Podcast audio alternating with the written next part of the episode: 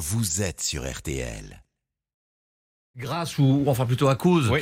de Noël Legrette. Et ce matin, Florian, vous allez nous expliquer pourquoi Zizou n'est pas le premier buteur de l'histoire du Stade de France. Tiens. Eh oui, oui, il est devenu champion du monde grâce à deux coups de boule. Alors pas sur Materazzi à l'époque, mais sur le ballon, hein, contribuant largement au succès des Bleus 3-0 en finale face au Brésil, on s'en souvient. Et où, si je me souviens bien, il avait marqué le tout premier but euh, inscrit au Ah oui. Stade de France. C'était contre Contre l'Espagne. Eh oui. oui, vous voulez dire ce but-là, le Bah oui. 27 janvier 98, lors du match inaugural But de la France Et c'est c'est Zidane Eh oui.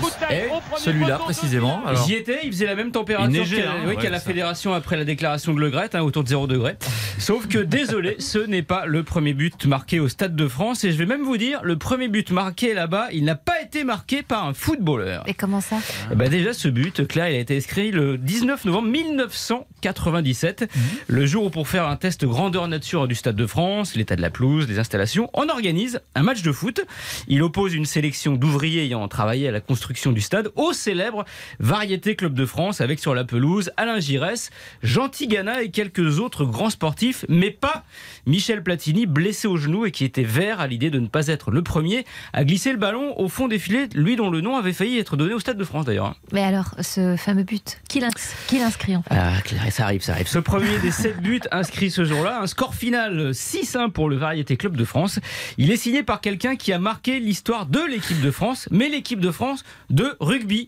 Car oui, le tout premier buteur de l'histoire du Stade de France, c'est Serge ah oui, Blanco. il, a, il a pas tapé au-dessus de la transversale. Non, non, c'est un peu le Platini du rugby, hein, pour les plus jeunes qui n'ont pas connu. Une sublime frappe dans la lucarne droite, comme quoi il était aussi adroit avec un ballon rond qu'avec un ballon ovale. On souhaite d'ailleurs hein, à nos rugbymen de suivre l'exemple de nos footballeurs et devenir le 27 octobre prochain eh champion du monde en gagnant la finale de la Coupe du Monde qui sera aussi au Stade de France et en marquant bien sûr et 1, et 2, et 3, et 7.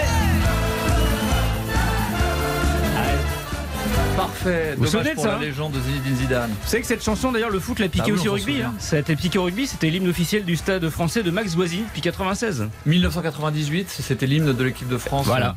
Avant Gala cette année. euh, Free from Desire. ouais, vous nous la fredonnez, non, Florian? Free from Desire. Ouais, je suis pas Jérôme carrément, Ouais, attention, oui.